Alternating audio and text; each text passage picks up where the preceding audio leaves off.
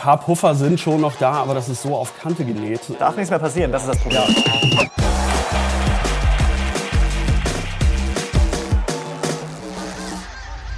Ja, moin moin und hallo, herzlich willkommen zu einer neuen Folge Holstein 1 zu 1, der KN-Talk aus dem Gutenberg. Mein Name ist Marco Nehmer, Holstein-Reporter der Kieler Nachrichten. An meiner Seite in dieser Woche Alexander Hahn, Sportchef der Kieler Nachrichten. Moin Alex. Hallo Marco, moin. Genau, heute mal ein bisschen in anderer Konstellation. Äh, auch die Themen werden heute einen anderen Schwerpunkt haben, denn Holstein ist in Quarantäne. Schon wieder, wir müssen drüber reden.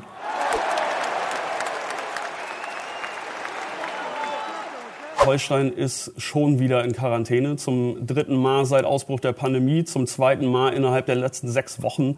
Das ist natürlich einfach extrem bitter. Wie hast du das Ganze wahrgenommen? Ich finde das unglaublich, dass es äh, Holstein schon wieder trifft. Es ist ein, äh, ein unfassbares Pech, meiner Meinung nach. Ähm, man hat ja gehofft, dass die zurückliegende Quarantäne, die ähm, Ende März dann auch beendet werden konnte, dass, es, dass man damit durch äh, sein könnte, dass man dann nochmal wieder in den Endspurt eingreifen könnte. Jetzt wieder zwei Wochen quasi ausgeschaltet zu sein um, und mit der Aussicht dann, wenn es überhaupt möglich ist, in, in, all, äh, in Spielen alle drei Tage die Saison zu beenden. Ähm, da ähm, äh, braucht man von sportlichen Zielen vielleicht erstmal nicht zu zu reden. Finde ich an der Stelle auch ganz richtig, dass man versucht, so ein bisschen das Narrativ jetzt zu drehen, die Erwartungshaltung zu drücken und zu sagen, okay, also man hat jetzt nichts da oben zu verlieren, sondern nur noch was zu gewinnen. Theoretisch geht jetzt, wenn sie dann wieder raus dürfen, eine ganz neue Saison für Holstein los. Ja. Nochmal alles rausfeuern, egal was war. Denn wenn man sich mit dem beschäftigt, was war, äh, kannst du natürlich nur verzweifeln. Ne? Nach dem Heidenheim-Spiel so, zweite Niederlage am Stück. Äh, es wurde sportlich aber schon ein bisschen besser als im Spiel gegen Bochum. Dann dachtest du, jetzt kannst du nochmal nachlegen. Und dann kommt diese bittere Meldung, ne? erst äh, mit der ja. Isolation von Janis Gelios, der positiv getestet wurde. Tag später die Meldung, ja, noch ein zweiter. Und äh, der gesamte Spieltagskader ist komplett wieder weggeschlossen. Ja. Das ist, aus, aus sportlicher Sicht ist das eine absolute Katastrophe, klar. Ja, ich glaube, dass jetzt wichtig ist, ähm, das, was man in der Saison bisher erreicht hat, mitzunehmen in, in die letzten Spiele und vor allen Dingen auch in die Sommerpause. Denn ähm, jetzt besteht vielleicht die einmalige Möglich Gelegenheit, sich schon voll auf die nächste Saison zu konzentrieren. Ähm, und, und da mit dem Bewusstsein, es, es hat funktioniert, es, es, es ist eine intakte, ein intakter Mannschaftskern, den gilt es jetzt vielleicht noch zu verfeinern, ähm, Abgänge zu kompensieren, dass man die Energie auch da reinsteckt und die, die Erwartungshaltung von der von der Mannschaft in dieser Saison komplett rausnimmt. Ja. Ich denke, komplett abschenken werden sie nicht, aber das wird natürlich echt ein Wahnsinnsprogramm. Ne? In 28 äh, Tagen neun Spiele mit Pokal, alle drei Tage ein Spiel, also da Hochleistungssport zu betreiben, alle drei Tage, das ist schon gaga. Ne? Ja, man hat ja schon gesehen nach der äh, vorigen Quarantäne, wie was für ein Bruch im, im Holstein-Spiel offenbar ähm, vorhanden gewesen ist. Es fehlte auch das Spielglück, was sie im Spielen davor hatten, aber auch viele Dinge, die einfach nicht mehr so flutschten wie, wie bis dahin. Also ich habe keine Fantasie, wie das ähm, quasi ad hoc nach, der, diese, diese, nach dieser Quarantäne plötzlich alles wieder ähm, abgestellt sein soll und man da voll wieder eingreift. Also ähm, bei aller Liebe und aller Hoffnung, ähm, da fehlt mir die, der Glaube und die Fantasie. Ja, du hast natürlich, du hast kein Training. Ne? Ähm, du musst alle drei Tage raus. Die Verletzungsgefahr steigt extrem. Dazu äh, kann natürlich immer mal die Konzentration nachlassen. Wie kannst du über so einen langen Zeitraum ja. die, Konzentra äh, die, Konzentration wirklich auf dem Level fahren, äh, das wirklich für Zweitliga-Spitzenfußball möglich ist? Das, das sehe ich halt echt nicht. Ja. Das ist ein großes Problem. Ja, es ist bei Holstein schon jetzt im Verhältnis öfter eingetreten als bei den meisten anderen Vereinen. Wenn du dich nie, mit, nicht mit Gewissheit auf, auf ein Szenario einstellen kannst und das in dem, in dem Stadium sind die Profis ja gerade und das ganze Team. Ähm, das ist ganz schöne ähm, psychische Belastung und Arbeit, die da jetzt noch ansteht. Und dann ist natürlich auch noch die Sache mit dem Pokal. Ne? Das ist jetzt ja. so eine richtige Krux. So, du hast dieses Wahnsinnsspiel gegen äh, Dortmund vor dir am, am 1. Mai, jetzt mal egal in welchem Zustand es ist. Du kannst natürlich immer mal trotzdem die Sensation schaffen. Der BVB bietet dir im Moment auch ziemlich viel an. äh, und dann schneidest du ja fast noch ins eigene Fleisch, weil dann hast du noch ein Endspiel. Und wo ja. hast du dann bitte noch Puffer, ja. die anderen Spiele zu absolvieren? Ja, ich glaube, das würden sie dann in der Tat gerne mitnehmen.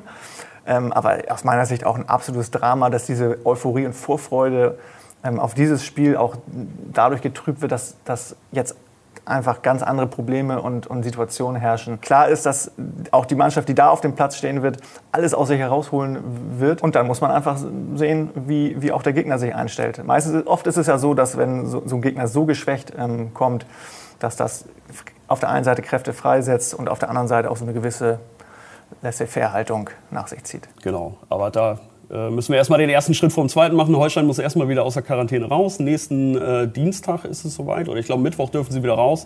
Das Spiel gegen Sandhausen, das für den Mittwoch geplant ist, äh, dürfte ja jetzt auch zeitnah eigentlich gecancelt werden. Und dann, ja, wie sagt der Franz, schauen wir mal. Ne?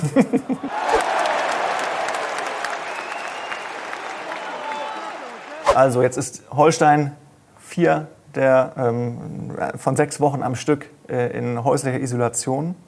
Ähm, das ist natürlich ähm, ein ganz großes, ähm, eine ganz große Ausnahmesituation für die Profis und für alle, die damit inbegriffen sind aus dem Funktionsteam. Und da soll man sich jetzt eben äh, die dritte und vierte Woche in Isolation fit halten, um danach wieder äh, Fußball spielen zu müssen. Also ich glaube, das ist mental eine ganz, ganz schwierige Angelegenheit. Genau, du sagst es gerade mental. Körperlich ist die eine Sache, aber für die, für die Birne ist das, man muss es sagen, echt einfach scheiße. Wir haben ja am Montag auch ähm, Statements von äh, Trainer Ole Werner bekommen und gehört.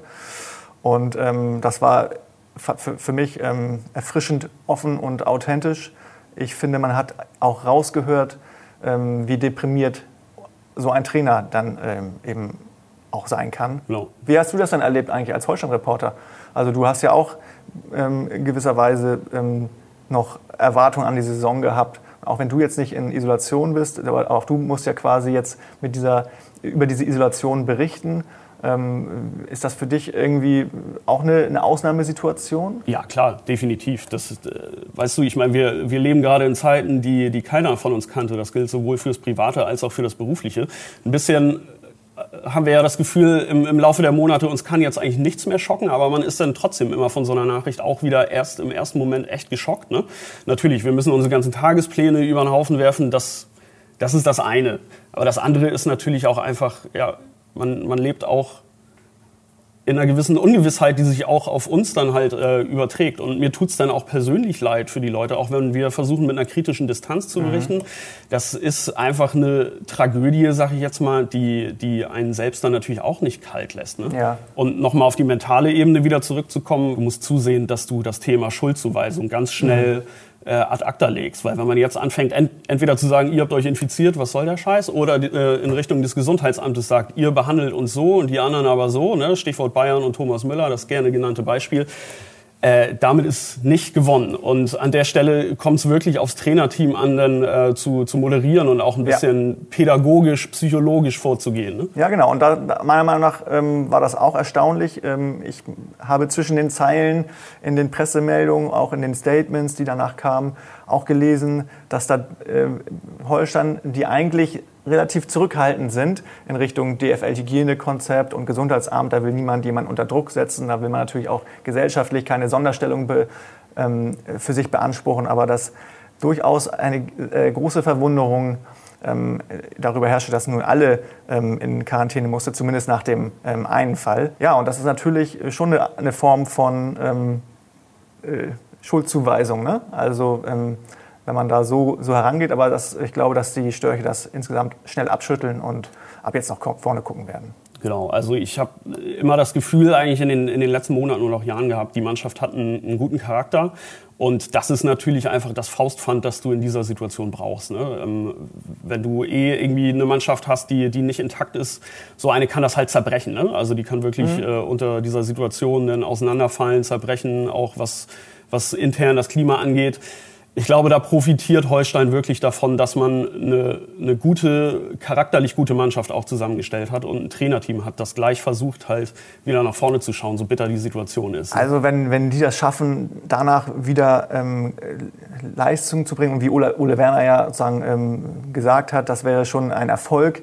wenn man sich von Spiel zu Spiel steigen könnte und von Verletzungen verschont bliebe. Wenn, wenn die Mannschaft das zeigen kann bis zum Saisonende und die Saison zum Abschluss gebracht werden kann, dann kann das natürlich auch einzahlen auf, die, auf diesen Team Spirit. Denn äh, was die Mannschaft jetzt ähm, durchgemacht hat in diesen Wochen und Monaten, das ähm, glaube ich schon, dass das ähm, vielleicht, dass äh, Holstein davon nächste Saison äh, dann profitieren kann. Ja, wie sagt man immer, sowas schweißt zusammen, ne? Ja. so Schicksalsmomente und so. Und je nachdem, was denn am Ende noch von dieser Mannschaft übrig ist, ich glaube jetzt, auch wenn sie nicht aufsteigen, dass die Mannschaft nicht komplett zerbricht. Ein paar ja. Leistungsträger werden gehen, aber der Kern bleibt äh, bleibt erhalten. Sowas äh, kann dann natürlich auch im nächsten Jahr nochmal Kräfte freisetzen. Ne?